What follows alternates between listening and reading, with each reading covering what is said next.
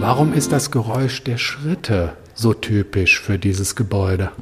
Ja, weil hier sehr viele Menschen tagtäglich um Hilfe äh, bitten und die auch hier bekommen und halt dann in unseren Räumlichkeiten unterwegs sind.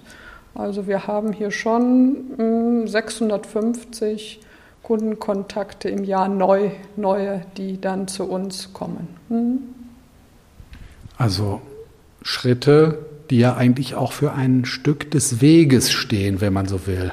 Ja, also bildlich gesprochen kann das sein, sich vom Suchtmittel zu entfernen und ein Stück weit wegzugehen davon.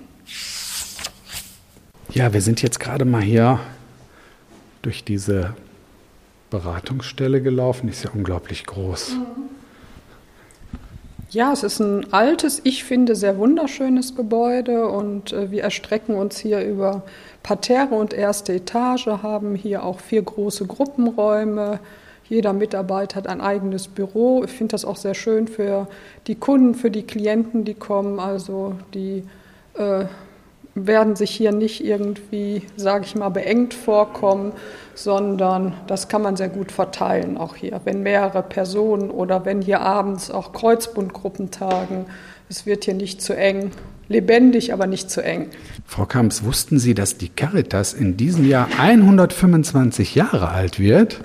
Ich habe davon gehört, ich habe davon gelesen und auch von mir die besten, allerbesten Wünsche, Glückwünsche für diesen doch nicht alltäglichen Geburtstag.